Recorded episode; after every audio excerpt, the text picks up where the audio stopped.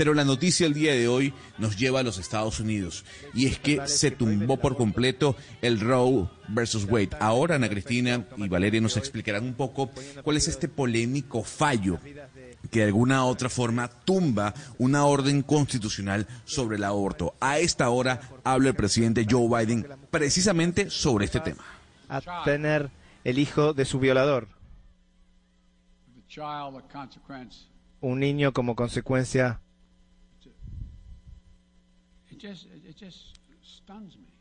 Me, me, me, conmueve, me sorprende. Los médicos serán delincuentes por cumplir su tarea, por cuidar. Imagínense tener una joven mujer, tener que llevar el hijo de incenso sin opción demasiado. Habla el presidente Biden sobre lo ocurrido el día de hoy, ese, ese, fallo de la Corte Suprema de Justicia, pero también tenemos eh, noticia de última hora sobre el mismo tema en Colombia. ¿Qué pasó, Naidu Vaquero? Buenos días. El Ministerio de Justicia le ha pedido a la Corte Constitucional que anule la sentencia C055 de este año que despenalizó el aborto hasta el sexto mes de gestación. El Ministerio de Justicia dice que la despenalización del aborto hasta la semana 24 desconoce el principio de cosa juzgada. Esto lo asegura porque ya en 2006 la Corte Constitucional había despenalizado, como todos lo sabemos, el aborto en tres excepciones. El Ministerio de Justicia también afirmó que el trámite de esta sentencia tuvo irregularidades, porque para el gobierno ningún juez puede decidir qué vida debe proteger y cuál no dice exactamente el documento, no existe bien superior más importante que la vida humana, que es el fundamento de todos los demás derechos. Según el ministerio, estas irregularidades, disculpe que, que, ando un poco disfónica, según el, el documento del ministerio, estas irregularidades en la expedición de la sentencia también tienen que ver con que el magistrado Antonio José Lizarazo presentó en agosto de 2021 una ponencia que pedía despenalizar totalmente el aborto, pero el 2 de febrero de 2022 cambió el sentido del fallo proponiendo la despenalización hasta los seis meses. Finalmente, ya el Ministerio de Justicia también determinó que esta decisión tenía que tomarla el legislativo, es decir, el Congreso y no la Corte Constitucional. Pues muchísimas gracias a Vaquero. Valeria, yo no sé si es un mal timing, yo no sé si estaban viendo lo ocurrido esta mañana en los Estados Unidos, pero este anuncio del Ministerio de Justicia, a ver, no cae nada bien en medio de lo que está pasando allá en el norte del continente. Más allá de esto, que sin duda alguna es, em, empieza a generar y a prender las alarmas, expliquémosle a los oyentes qué fue lo que ocurrió esta mañana. Dobbs versus Jackson se llama la sentencia que terminó eh, derrotando o acabando con el precedente que era eh, Roe Wade. Roe Wade fue una sentencia que hace 50 años permitió, legalizó el aborto en Estados Unidos hasta la semana 28. Básicamente lo que decía esa sentencia es que ningún estado en los Estados Unidos podía prohibir el aborto antes de la viabilidad del feto que se entiende en la semana 28. En línea, Cuando llegó cuando llegó Donald Trump al poder empezó a cambiar la Corte Suprema de Justicia y la dejó con una mayoría históricamente conservadora, es decir, del ala republicana. Ya ya conocíamos, esto no es una sorpresa, ya conocíamos que esto iba a ocurrir porque se había filtrado eh, pues ese borrador del juez Alito Gonzalo, pero lo que contiene esta sentencia que es importante es que la Corte Suprema de Justicia dice que como en la Constitución originariamente nunca se habló del derecho a abortar, la Corte Suprema de Justicia nunca podía legislar a favor del aborto, es decir, no legislar, sino sentenciar que esto era legal, porque sería estar legislando y ocupando el espacio del Senado. ¿Qué es lo que pasa en este caso? Que todas las sentencias que legalizan el matrimonio entre parejas del mismo sexo, legalizan, por ejemplo, que una persona eh, afroamericana pueda ir a, ir a espacios donde iban antes los blancos, que eso fue, digamos, en todo el tema de, la, de, la guerra por los derechos civiles en Estados Unidos, todas esas luchas, eh, pues digamos, en pro de la racialidad que falló la Corte Suprema Justicia tampoco está en la constitución originaria. Entonces uno ya no sabe si todo esto también se va a caer. Es una decisión muy, muy polémica que pues básicamente retrocede a Estados Unidos y, y deja que los estados prohíban el derecho a abortar. Eh, Valeria, le doy eh, unos datos así por encima. En los últimos cinco años, mientras más estados han recurrido a restringir la práctica del aborto, los estados republicanos, vale la pena decir, pues el costo de los de un aborto en general en Estados Unidos, el promedio de costo de un aborto ha subido en un 13%. Eh, también hay que decir que el 75% de las mujeres que buscan un aborto están o por debajo de la línea de la pobreza o justo encima de ella, es decir, son personas supremamente pobres. Ahora también hay estudios que dicen que las mujeres que a las mujeres que se les niega un aborto, pues eh, la posibilidad de que vivan en la pobreza durante los cuatro años después de dar a luz eh, es mucho más alta y probablemente ahora, considerando el contexto político, pues es importante entender que según las encuestas, solo el 19% de los ciudadanos de Estados Unidos apoyan una prohibición completa al aborto. Es decir, ya la población estadounidense, pues ese parece ser una batalla que pues, los los pro-life, como le llaman los estadounidenses, pues perdieron, porque la mayoría de los estadounidenses no apoyan una prohibición al aborto. Vamos a ver los demócratas cómo pueden, eh, digamos, montarse en este carrito de la opinión pública para las próximas elecciones. Esperan muchos que en las elecciones del Congreso que se vienen este año en noviembre, pues eh, esto pueda ayudar a eh, sacar a más votantes en contra de los republicanos. Han sido tres miembros del Supremo nombrados por un solo presidente, Donald Trump, quienes han llevado a eliminar un derecho fundamental para las mujeres. Es un efecto deliberado. El Supremo ha hecho lo que nunca hizo antes. Palabras del presidente Joe Biden a esta hora y por eso tenemos en línea a Catalina Martínez Coral, directora regional del Centro de Derechos Reproductivos. Señora Martínez, gracias por acompañarnos en Blue Radio a esta hora. Gracias, buenos días, gracias por invitarme. Señora Martínez, ahí escuchábamos la explicación de nuestra compañera Valeria Santos con respecto a lo que significa lo eh, fallado el día de hoy por parte de la Corte Suprema de Justicia. Pero la pregunta es, ¿y ahora qué? ¿Qué va a pasar? Bueno, no, esto es profundamente problemático y doloroso. Eh, como ya Valeria bien lo explicaba, eh, se derrumba un derecho constitucional federal que había sido reconocido durante 50 años y ahora queda en la potestad de cada uno de los estados de Estados Unidos legislar sobre este tema. Y esto pues es muy problemático porque sabemos que al menos la mitad de los estados en Estados Unidos estarían dispuestos a pasar legislaciones que restrinjan el acceso al aborto y algunos inclusive estarían dispuestos a pasar legislaciones que lo prohíban de manera absoluta. Eh, esto retrocede 50 años en derechos alcanzados en, Estados Unidos y va a hacer que en la práctica pues vaya a ser muy difícil encontrar acceso a este servicio esencial de salud, obligando a las mujeres que puedan a buscar el servicio en otros estados a viajar pero como bien lo explicaba Valeria ahora, pues recordemos quiénes son las mujeres que buscan el aborto en Estados Unidos, son aquellas que viven en situación de pobreza, mujeres racializadas, mujeres migrantes, eh, a quienes se les va a dificultar enormemente poder hacer estos traslados, entonces vamos a empezar a ver un problema de salud pública, una búsqueda de abortos clandestinos e inseguros, e inclusive muchas mujeres obligadas a seguir adelante en contra de su voluntad con embarazos, muchas veces inclusive fruto de violación sexual directora Martínez, ¿cómo entiende uno que una Corte Suprema de Justicia ayer haya dicho que, eh, pues digamos, la prohibición a usar armas en el espacio público no lo podía,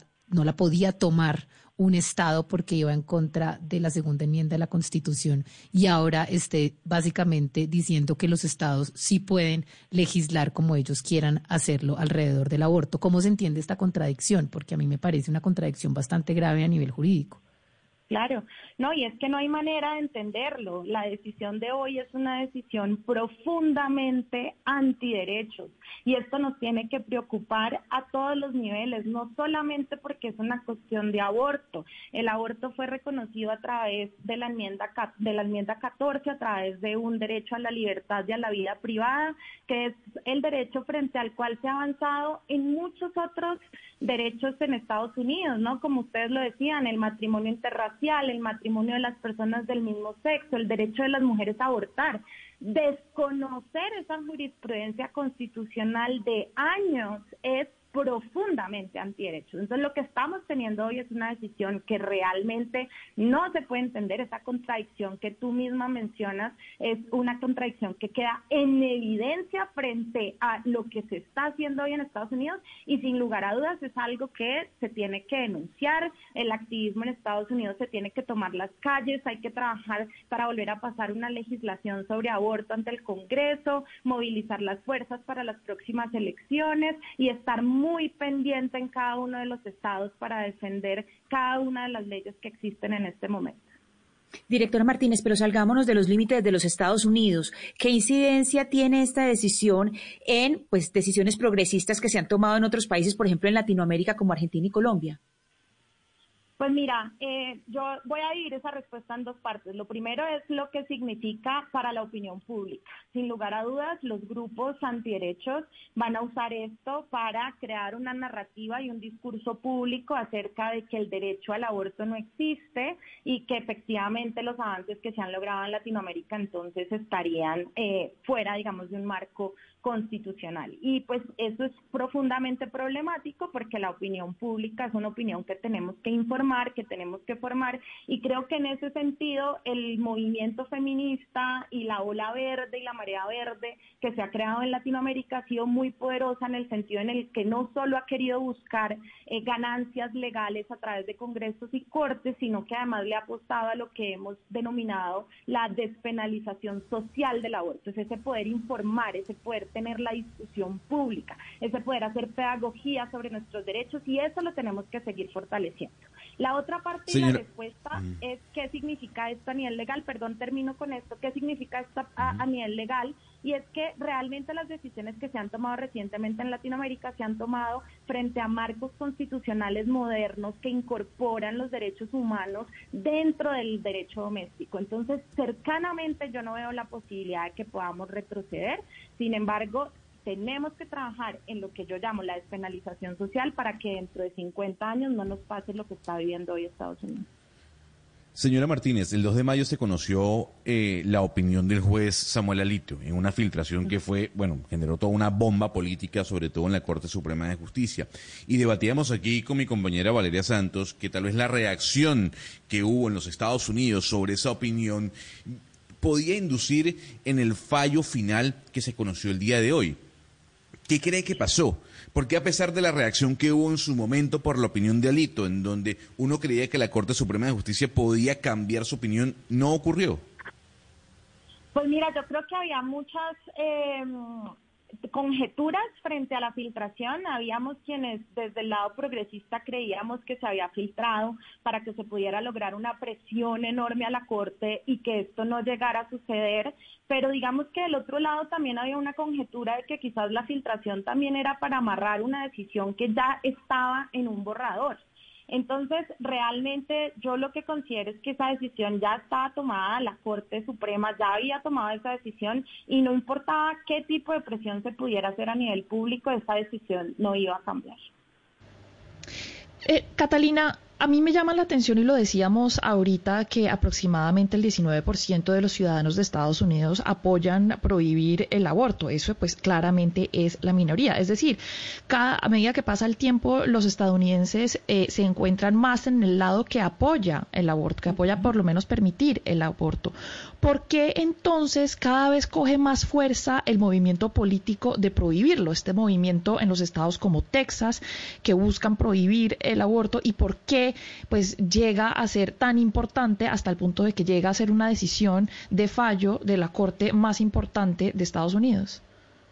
Pues yo creo que para esto, sin lugar a dudas, tuvo una gran influencia el gobierno anterior, que fue un gobierno completamente antiderechos, profundamente antiderechos, y que manejó un discurso desde la institucionalidad en ese sentido, ¿no? O sea, teníamos a un presidente en Estados Unidos que abiertamente desconocía derechos humanos, incluyendo, pues por supuesto, el derecho al aborto. Y esto creó, eh, sin lugar a dudas, una ola muy conservadora eh, en Estados Unidos hasta el punto de pues lograr poner tres jueces en, el, en la Corte Suprema con este corte y eh, pues esto se está viendo reflejado en la decisión de hoy. Es muy complicado cuando es la misma institucionalidad la que está mandando estos mensajes a la sociedad porque sin lugar a dudas va a tener unos efectos y una avalancha enorme, más allá de que, como ustedes lo dicen, hoy en día no, nunca ha habido mayor aceptabilidad frente al tema del aborto en Estados Unidos como hoy, entonces es muy contradictorio lo que está pasando. Catalina, pero no me queda, es que no me queda tan claro por qué ese movimiento que de alguna u otra manera usted nos explica se desata bajo la eh, administración del señor Trump toma más relevancia política que el consenso o lo que parece ser el consenso de los estadounidenses frente al aborto. Es decir, si el 80% de los estadounidenses están en contra de prohibir el aborto, ¿por qué un movimiento político que se desata en cuatro años de Donald Trump puede de alguna u otra manera sobreponerse a eso? Pues yo creo que por diferentes razones. Primero, eh, pues porque logró incorporar este pensamiento antiderechos en la Corte Suprema, que es la última decisora frente a estos temas. Luego estamos viendo pues cómo termina, digamos, tomando una decisión que retrocede en los derechos. Pero adicional a eso, pues porque definitivamente a nivel institucional, de institucionalidad, polariza el país, teniendo la mitad de los estados que están hoy en día defendiendo el aborto del lado de la mayoría de la población población y que están tratando, digamos, de pasar inclusive leyes para facilitar el traslado de otras mujeres para que puedan llegar a tener acceso a estos servicios de salud. Y del otro lado, otra mitad de los estados que absorbieron la institucionalidad del gobierno federal pasado y que han estado pasando, pues entonces las leyes que han tenido que pasar o las regulaciones que han tenido que pasar para ir limitando cada vez más el servicio. Bueno, sin duda alguna es una decisión que para algunos significa un retroceso de más de 50 años en, el derecho, en este caso, de las mujeres. Catalina Martínez Coral, directora regional del Centro de Derechos Reproductivos, muchísimas gracias por haberse conectado con nosotros en Blue Radio. No, muchas gracias a ustedes. Ana Cristina, pero ahora me llama la atención lo que anunció el Ministerio de Justicia, ¿no? ¿Y Colombia qué? Usted escuchó la noticia, ¿no? O sea, piden tumbar eh, lo decretado ya con respecto al, aborto, al aborto aquí en Colombia. Sí, lo que pasa es que, eh, Gonzalo, pueden decir hasta misa, pero pues si ya eh, eso está en la Corte Constitucional es muy difícil eh, cuando ha pasado por la Corte Constitucional darle reversa, porque esas son decisiones que están protegidas.